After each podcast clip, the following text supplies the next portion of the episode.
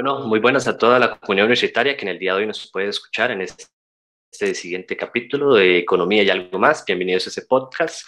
Eh, en el día de hoy tenemos la oportunidad de contar con el candidato presidencial, eh, Federico Malabasi, por el Partido de Unión Liberal. Primero que todo, Federico, saludarlo. ¿Cómo está? Un saludo a todos y a todos los estudiantes de economía y quienes más se muestren interesados en oír Muchísimas gracias. Eh, bueno, don Federico, antes para empezar con las preguntas de lleno, para ir rompiendo el hielo, queríamos hacerle una pregunta. Eh, ¿Cuál fue su motivación o qué fue lo que lo impulsó de decir este año me lanzo como precandidato, me lanzo como candidato a la presidencia? En realidad no, no me lancé, me solicitaron que me postulara. Eh, yo estaba bien retirado porque había sido muy intensa mi diputación y cuando había participado en esta cuestión de ser candidato a la presidencia ha sido en el año 98. Se imagínense, hace prácticamente 24 años. Pero los fundadores de la Unión Liberal eh, reiteradamente vinieron a mi casa primero a solicitarme y luego a exigirme que tenía que ponerme enfrente de este partido, poniendo la cara para, para la presidencia de la República y luego de estudiar sus planteamientos y luego de hablar con mi esposa, me decidí a hacerlo porque quiero, de verdad, y eso eh, consulta con ella, eh, porque ella es sufriente, ella sufre mucho con las cosas políticas y lo que se dice en las redes, y las manifestaciones a veces injustas y los pleitos. Ella dijo que teníamos que hacerlo por nuestros nietos, por nuestros hijos y por la gente joven como ustedes para poder verla a la cara y decirle, yo hice mi esfuerzo, si esto cambia, puse mi grano de arena y si no cambia, traté de, cambiarlo lo más posible. Esa es la motivación. Excelente. Sin duda que las próximas elecciones son esencial para lo que es el desarrollo y crecimiento que viene experimentando Costa Rica, para bien o para mal. Es un punto de inflexión que hay que poner esfuerzo de parte de todos. Eh, le cedo la palabra a Isela, que va a empezar con las primeras eh, preguntas. Bueno, Federico, mucho gusto. Eh, bueno, la primera pregunta que queríamos hacerle es, en sus primeros 100 días, ¿cuál sería la primera propuesta económica que propondría llevar a cabo? Si pudiera integrar los, los poderes generales que implican la Asamblea Legislativa y el Poder Ejecutivo sería distinto de, de si no tengo la posibilidad de influir en la Asamblea Legislativa. Lo primero que haría desde el punto de vista mm, de tiempo y, y además eh, también es económico, es eh, disponer de las frecuencias que está acaparando ilegalmente el ICE y que están impidiendo en este momento abrir la Internet 5G para ponerlas en manos de la MISIT y de y de SUTEL y que se pueda abrir la licitación internacional para integrar la licitación 5G. Eh, Me parece que esto sería una gran muestra de que el país se compromete en atraer la inversión y además eh, podría, de acuerdo con cálculos de CR hoy, podría dotar al país como de 1.100 1.100 millones de dólares, lo cual sería algo pues, fabuloso, ¿verdad? Y además, pues la, la Internet 5G es un paso tecnológico importante que además per se atrae otro tipo de trabajos y otro tipo de actividad económica. Eh, luego, hay dos cosas que nos están bloqueando en lo inmediato la economía, que es eh, todo el tema de la tramitomanía. Impulsaría una aplicación efectiva de la ley de simplificación de trámites esto es un tema que está estudiando el Poder Ejecutivo desde hace años. Ahí está la ministra Garrido presentando opciones y opciones y no adelantan un punto. En nuestro país existe una legislación que no se aplica, que es la del silencio positivo y, toda la simplificación de trámites, y una orden inmediata para que se aplique, eh, ¿verdad? Con, con inmediatamente apercibimiento de las consecuencias legales si eso no se hace. Y en lo inmediato, la elección de los presidentes ejecutivos de algunas instituciones le da al poder ejecutivo prácticamente un control de, muchas cosas. Me explico. El Poder Ejecutivo es un gerenciamiento de la parte del gobierno y una parte política. Mucha gente se equivoca y cree que el Poder Ejecutivo es todo el gobierno. El gobierno lo ejerce el pueblo y tres poderes distintos. Pero la parte residual que tiene en sí mismo el Poder Ejecutivo, más el control de presidencias ejecutivas y de elección de directores en las instituciones autónomas, es un poder muy grande. Entonces, eh, en la elección de algunos presidentes ejecutivos, por ejemplo, el caso de la Caja Costarricense de Seguro Social, iría con instrucción, junto con los directores que haya que nombrar, instrucción directa de cómo hay que tratar eh, el tema nacional en torno a reglamentos, en torno a asegurar por salario real y no por inventarse un salario mínimo, en torno a, lo que hay que hacer con con la persecución contra trabajadores independientes, voluntarios y otras empresas, porque estamos llegando a un punto en que estamos obligando a la gente a irse a la informalidad o estamos eh, complicando la empleabilidad. Y también eh, lo mismo con el IMSS, ¿verdad? que tiene ahí algunas medidas que aunque no aparezcan siempre, eh, son graves ¿verdad? en torno al, al seguro de riesgos profesionales que va creciendo en su prima y se va convirtiendo en, una variable muy complicada para las empresas. Y por supuesto, el ICE y acueductos alcantarillados es, es inaudito que a estas alturas del siglo XXI acueductos alcantarillados tengan bloqueados proyectos importantes de construcción porque no da las aguas, no, no actúa correctamente. En cuanto al ICE, para que termine de devolver el resto de frecuencias y, y se apunte a proveer energía eh, más barata porque ahí tenemos un serio problema con la administración del ICE. Y dentro de esto, ¿verdad? Importantísimo eh, permitir la importación del gas natural, que en este momento está bloqueado, porque como no cabe dentro del monopolio de recope, pues se ha tenido bloqueado. Y como gracias a Dios no pasó la ley que, que bloquea la exploración y explotación de petróleo en lo que corresponde al Poder Ejecutivo, permitir la exploración por concesión, que no tenga que poner un 5 el país de la, de la exploración de petróleo y gas natural, que me parece que podría aportar muchísimo en energía. Eh, también es resorte del Poder Ejecutivo todo el tema de concesión de obra pública que habría que apurar, porque ya nos dejaron las arcas vacías y muy endeudados para terminar la infraestructura nacional, que es muy importante, pero la concesión de obra pública es un instrumento eh, indispensable en este momento, además que puede atraer inversiones. Y dentro de los proyectos de concesión de obra pública, el llamado Canal Seco Interoceánico me parece que es un proyecto de primer orden nacional. Muchas gracias, don Federico. Ahora le paso la palabra a Javier para la próxima pregunta.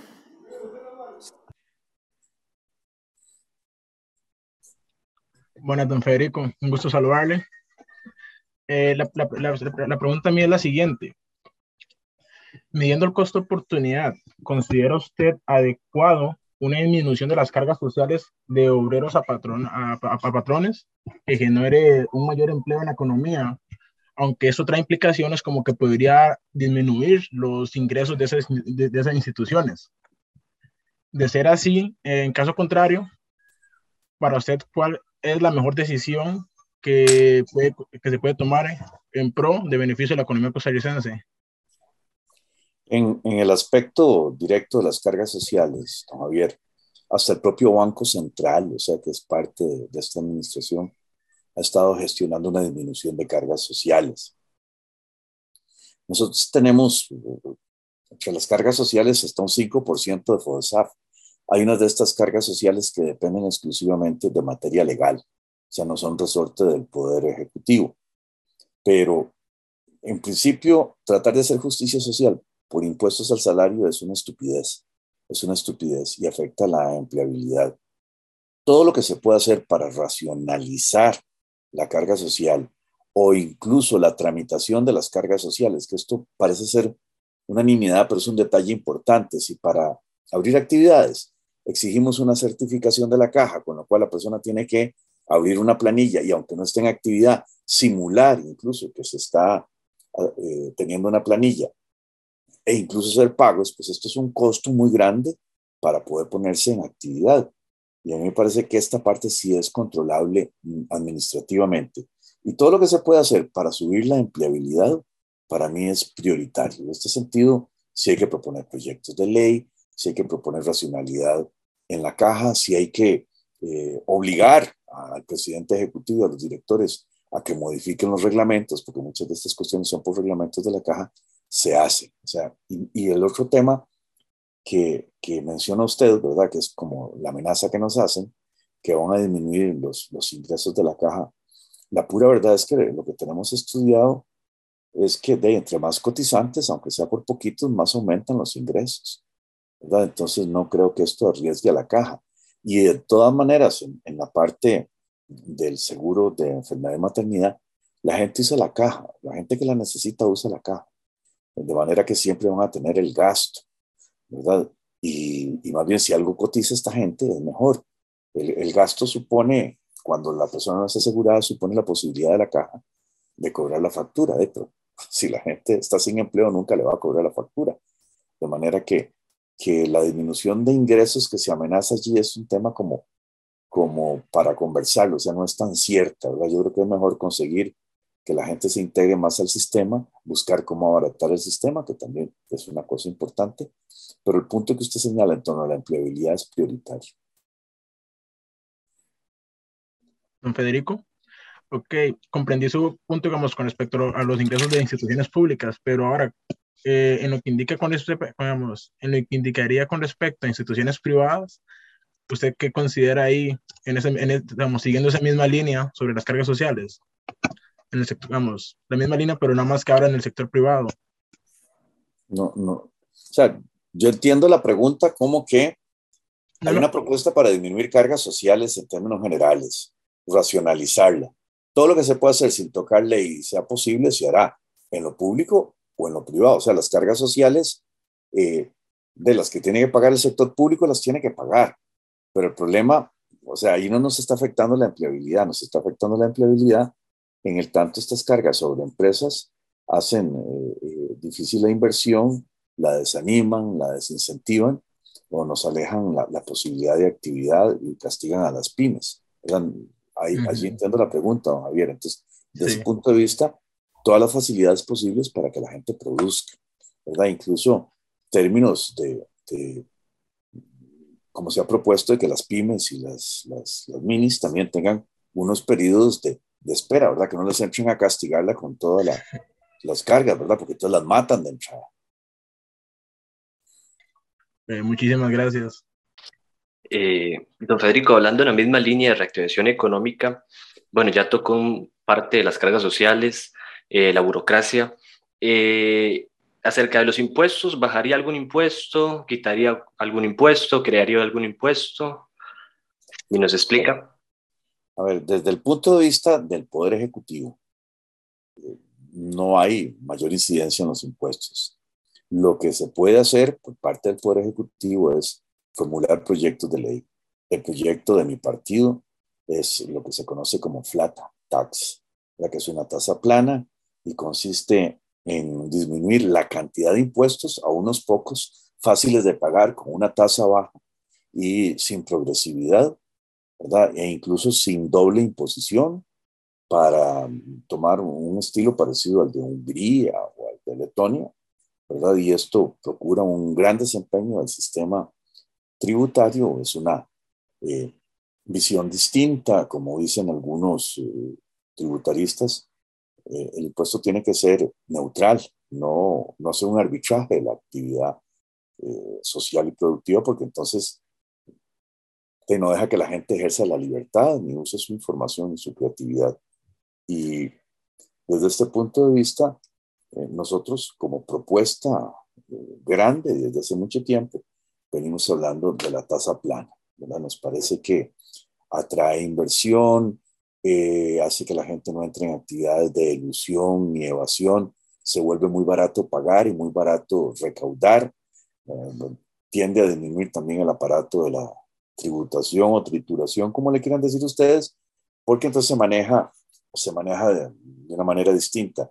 Hay una teoría, ¿verdad?, que se esconde tras la curva del AFER, pero que en los países que tienden a la tasa plana, eh, pues se va cumpliendo, ¿verdad?, la, la curva del AFER y nos enseña que entre más pretendamos recoger a punta de subir tarifas o de complicarle la vida a la gente o cargar todos los productos, en realidad recogemos menos. ¿verdad? Ustedes como estudiantes de economía, pues conocerán esto mejor que yo, ¿verdad? Me imagino que han, visto hasta la servilleta donde la hizo la, la curva, pero eso era como una teoría y, y se ha demostrado ahora con los países o estados que han practicado la tasa plana, pues que es una realidad, está demostrado.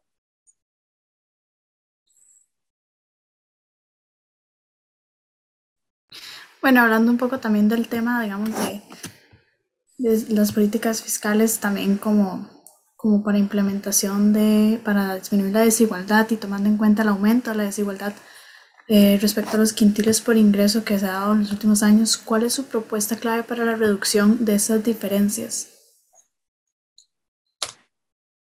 A ver, a nosotros eh, la persecución de la, de la desigualdad no nos quita eh, el sueño. Lo que nos preocupa es el tema de la pobreza. Y si yo quiero atacar la pobreza eh, con una teoría permanente de redistribución, voy a complicar la generación de riqueza. Nos parece que cuando los estados se ponen en esta quimera, eh, espantan la inversión, espantan el empleo, espantan a las empresas y no lo consiguen, ¿verdad? La prueba es que entre más redistribuidores son los sistemas, como por ley, ¿verdad? Como los países socialistas, pues no lo logran, no lo logran, generan más pobreza, generan más estancamiento social y generan además eh, serios problemas económicos. A nosotros eh, nos parece, con el estudio de las economías que más eh, prosperan, que el tema es cómo fomentar la riqueza, ¿verdad? Y el, el, el tema que tenemos que atacar es precisamente el de la pobreza, ¿verdad? Y la pobreza se ataca con empleabilidad y la empleabilidad se soluciona con eficiencia y productividad. Cuando hay posibilidad de invertir, de que las empresas generen riqueza, de que se atraiga eh, toda, todas las, todo lo que viene con la inversión, ¿verdad? La tecnología y, los mercados, básicamente la gente empieza a resolver sus problemas sin pensar, ¿verdad? Este, tener eh, el programa de que tengo que ir a quitarle a aquel para tener yo. Ustedes saben que esto no es un juego de suma cero, sino que la riqueza crece, las economías crecen, y cuando las economías crecen, pues hay mayor posibilidad para todos en los mercados más productivos. Esto es lo que sucede. Si nosotros eh, pensamos en una política fiscal para estar quitándole a unos y darle a otros, pues desestimulamos la inversión, desincentivamos un montón de cosas y empezamos a parecernos de ella, a Cuba, Venezuela, Haití, ¿verdad? Que tenía eh, todo centrado en la igualdad. Y ciertamente eh, producimos además como una actitud de envidia en todo el mundo. La verdad, por ejemplo, Singapur es la economía que produce más millonarios, este, aumenta el producto, el producto perdón, el ingreso per cápita aumenta muchísimo, ¿verdad? ya como por 40 mil dólares, pasando de 500 a 40 mil dólares lo cual nos da pistas de, cuál es el mejor camino para, para reducir la pobreza, que es el tema que, que lo tiene que preocupar a uno. La, producir la igualdad eh, es una quimera, o sea, ¿cómo vamos a producir la igualdad si hay gente que genera más conocimiento, que genera más tecnología, que genera más productividad, y estar castigando al que tiene éxito no pareciera ser el camino correcto. Muchas gracias, Federico todo gusto, eh, don Federico, la siguiente pregunta va, es, con, es siguiendo la misma línea fiscal, ¿verdad? Nada más que ahora la pregunta es la siguiente. ¿Qué mecanismos o proyectos de ley considera usted oportunos para combatir lo que viene siendo la, o mejor dicho, para evitar lo que es la, la evasión fiscal? Bueno, el proyecto estrella nuestro, reitero, es una racionalidad en el gasto público y una racionalidad fiscal. Con una tasa plana, eh, pagar impuestos se vuelve muy fácil.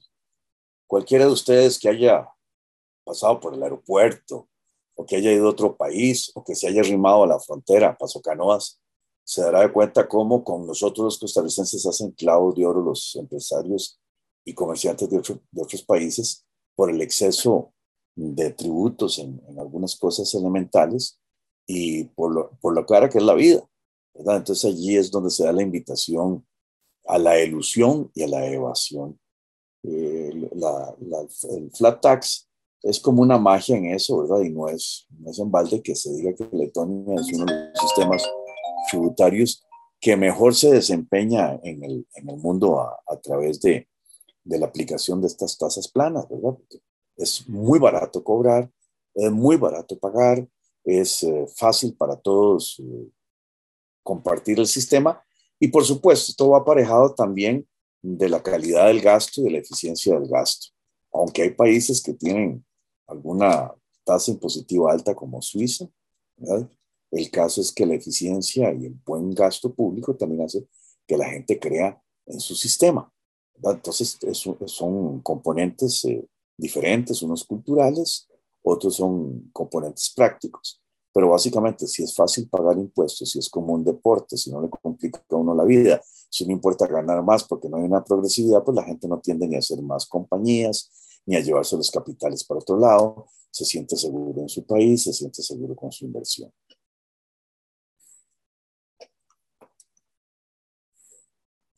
Muchas, muchas gracias, don Federico. Continuamos con Albert.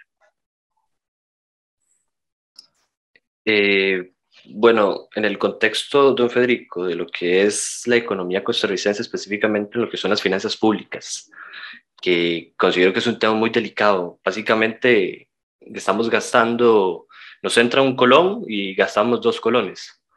Este, la mitad de nuestro presupuesto se va en el pago de deuda y quería saber más a fondo cuál es su opinión o más bien qué haría en cuestiones del gasto público eh, si recortaría al Estado, cerraría instituciones, ¿usted cree que el desempleo que puede generar en el lapso en el que se van cerrando las instituciones, más bien crear un efecto contraproducente en la economía o sería solo un efecto temporal? Esta es una pregunta muy profunda, Albert. ¿Me permite a mí contestar, aunque ustedes digan que tienen que ser muy concretas?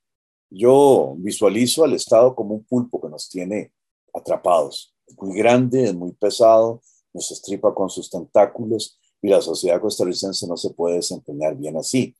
Y aunque los empleados públicos no son mayoría, eh, pesan demasiado y se han llenado de privilegios y están muy asustados con la idea de tener que pasar al otro lado. Eh, la constitución política tiene un artículo sabio, que es el artículo 176, que dice que los gastos presupuestos no deben superar los ingresos probables. Esta regla constitucional ha sido reiteradamente eh, violentada. al principio tratamos de que la sala constitucional hiciera un control constitucional de, los presupuestos y toda la, todo el sector público se va eh, haciendo cómplice del exceso de gasto público. ¿verdad? hay, hay un lobby prohibido, un lobby que no se ve un cabildeo que hace por detrás el ministro de Hacienda y algunos de los ministros con sala constitucional diciéndole, Daisy, si usted no me aprueba el presupuesto, no va a haber salarios para ustedes, ni para el Poder Judicial, ni para nadie. Y son muchos los grupos que están medrando del presupuesto público. Y esto nos ha llevado a un estado de cosas que ahora usted acaba de describir y es muy serio, exactamente muy serio. Eh, si fuera tan fácil deshacerlo como hacerlo, pues sería cuestión de pegarle un machetazo al presupuesto y punto. Pero ahora va a haber que hacerlo con más calma, con más orden. ¿Producirá un gran desempleo el cierre de instituciones? Bueno, es que esto no se hace rajatable, esto hay que hacerlo administrado en una transición inteligente, pero lo han hecho ya varios países. Eh, lo hicieron los, los, los estados que estaban más allá de la cortina de hierro, lo hicieron los estados estos que he estado mencionando hace rato, los bálticos, Lituania, Letonia, Estonia, e incluso una experiencia eh, que podría ser muy interesante para los costarricenses. Digo muy interesante porque hay un economista y abogado chileno, Mauricio Rojas, que tuvo que huir a Suecia. Suecia, además de, de, de todo, ¿verdad? Que es un lugar como interesante para un refugio. Además, le correspondió ser parlamentario también. Entonces el tipo estudiado, conocedor del derecho, de la historia y de la economía, pues además ejerce de parlamentario y compara regímenes y deja un testimonio muy interesante de cómo Suecia, queriendo seguir en un estado de, de bienestar, posiblemente el que desean muchos de los costarricenses, se determinó a hacerlo después de una crisis en competencia y sin crear déficit presupuestario. Entonces tiene ejemplificada toda la migración hacia un estado distinto de cosas. Los servicios de educación y de salud, eh, tan importantes para los costarricenses también, se llevaron a cabo básicamente promoviendo toda la libertad, toda la competencia y sin crear déficit. Incluso se comprometieron hasta para que las pensiones no, no produzcan déficit fiscal y lo han logrado. Entonces, son experiencias documentadas que están allí claras de cómo se, va, se van haciendo las cosas. Ahora, eh, de, de rajatabla, si uno habla de flat tax, de bajar el gasto público, de disminuir el tamaño de este pulpo, porque este pulpo no nos está sirviendo así como nos tiene, sino que hay que ponerlo a hacer las cosas que sí tiene que hacer el Estado, como por ejemplo la seguridad, que no la está haciendo ni siquiera mediocremente mal, ¿verdad? El, tema de la infraestructura pública, eh, llevamos 50 o 60 años de atraso en la infraestructura pública, o sea, ni siquiera han podido proveer el Internet 5G teniendo aquí las, las frecuencias. Y lo que se llama orden, justicia y derecho, que está hecho un desastre, se dice que el, el caso de Cochinilla llegará a tribunales, si acaso, dentro de 15 años, ¿verdad? lo cual muestra que somos un fracaso en el tema de justicia pronto y cumplida. Viendo uno lo que sucede, uno también tiene que tener el, tiempo y, la faena de convencer al empleado público de que hay que transformarse, de que hay que eh, abandonar un poco la comodidad de estar eh, en instituciones que no están trabajando bien para tener una sociedad más poderosa, que se desempeñe mejor, eficiente. Y ya hay ejemplos en el mundo de estas transformaciones. Eh, a ver, si es claro, por ejemplo, que durante la administración de Oscar Arias metimos en la caja costarricense Seguro Social 8 mil personas que no se necesitaban, ¿verdad? Echando a perder los seguros sociales y creando una gran carga sobre los hombros de todos los costarricenses, es claro que todos tenemos que participar en esta solución. ¿verdad? A la gente le va a costar eh, un poco dejar sus privilegios o dejar sus posiciones cómodas. Al respecto, no puedo dejar de contar el, eh, la anécdota o el chiste que hacen los españoles. Dicen los españoles que los funcionarios públicos son ateos porque no pueden creer que haya un mundo mejor. Entonces, eh, como con todo y que están muy cómodos, ellos tienen familia, tienen hijos, se desempeñan en un sistema que ya es insostenible, y tenemos que hacer un esfuerzo nacional por cambiar. Pero no es que uno los tire a la calle, eh, se irán unos con prestaciones, otros con ventajas, otros jubilados. Es, es un tema en el cual eh, nuestros administradores no han sido ni consistentes, ni permanentes, ni valientes, ni decentes, sino que han seguido aumentando la planilla pública, ¿verdad? Con, con un gran problema para todos los costarricenses. Y una planilla pública que no se desempeña bien. Por ejemplo, en el sector de vivienda social para este año va a haber como 6.800, más o menos 6.800 y pico soluciones de vivienda menos. Y, pero el sistema no ha recibido menos dinero, el sistema no ha despedido empleados, el sistema tiene a todo el mundo ganando igual. Entonces uno lo que evidencia, ¿verdad? O lo que esta, esta cuestión nos hace entender es que volvieron el rótulo para adentro y que la pobreza se convirtió en un negocio, 30 instituciones dedicadas a acabar con la pobreza y más bien hasta aumento. O sea, es un mal camino, es una mala administración. Eh, yo creo que si empieza a darse una activación económica, más bien veremos más oportunidades para todos, el país con una economía creciente y no será doloroso dar ese paso. Claro, don Federico. Eh, le preguntaba de esa pregunta porque uno oye candidatos que quieren bajar impuestos, quieren eliminar impuestos, es, bueno, eso no se puede hacer como a rajatabla, ¿no? Hay un estudio detrás a la hora de disminuir lo que es el gasto público, pero yo me ponía a pensar en eso exactamente. Si empezamos a cerrar el gasto público, instituciones, que tenemos 324 instituciones públicas, este, ya incluso hay como parte del sector privado de la economía que depende de las compras del Estado o de diferentes instituciones. Entonces incluso yo me puse a pensar que eso podría afectar, pero no, como solo mencionaba, hay que hacer un estudio y, y hay que hacer el esfuerzo por parte de todos. Sí, perdón, este, y Albert, y, y, le agrego ya con, con este complemento que usted hace, de lo que nos muestran los sistemas que han migrado al flat tax es que más bien recogen mejor, recogen más y más barato recoger. O sea que yo creo que tampoco es que va a haber un, un gran impacto sobre las finanzas públicas. Y esto se hace en orden, transitoriedad. Claro que hay una pregunta que ustedes los economistas plantean, ¿verdad? Eh, yo sé, este, el cuento se lo digo solo los economistas, que cuando le duele más al perro, si cuando le cortan el rabo de un solo tiro o cuando se lo cortan por pedacitos.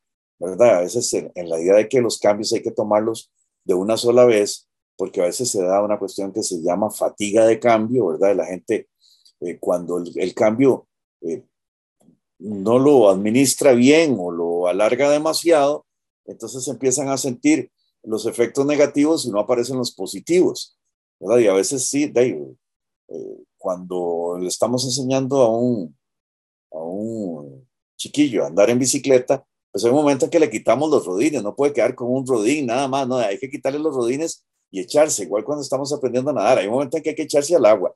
Si usted está siempre, siempre amarrado con un salvavidas, nunca va a aprender a nadar. Entonces, en algún momento, bueno, a mí me ha pasado con mis hijos y la bicicleta, con mis hijos y la natación, con mis hijos y montar a caballo, con mis hijos y enseñarles a manejar en la calle. Hay un momento en que uno en una finca o un lugarcito le da la manivela y que aprenda, pero hay un momento en que yo no le saca el carnet y ahora sí, agarre la rueda y hay que manejar en la calle. Es la única manera de, de aprender. Y a veces con los cambios, eh, hay, un momento en que hay que hacerlos. O sea, tiene que ser inequívoco, porque si se queda uno a medio palo, vea cuántas veces vienen aquí las reformas de ajuste estructural y las otras cuestiones, más de 30 años diciendo que hay que cerrar el CNP. Y ahí está el CNP haciendo de las suyas en una cosa que no se acaba.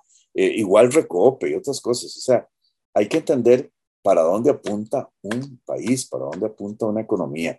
Y los que lo han logrado, ¿verdad? Muestran un camino eh, donde hay eh, temas en que la gente va entendiendo cuáles son las ventajas de cambiar cuanto antes. A veces, ciertamente, cuando uno está tirado al piso, cuando ha tocado fondo, pues es más fácil cambiar, porque ya no, se puede hundir más, la gente ya, ya, ya, ya se le fueron todas las ventajas, digamos, como la Alemania de la posguerra, ¿verdad? Cuando quedó Alemania tirada en el piso, bombardeada, destruida, violentada, humillada, violada, vejada, pues ahí tomaron el, gobierno Ludwig Erhard y Konrad Adenauer como presidente y era muy fácil plantear la economía de mercado y, no les quedó más que crecer.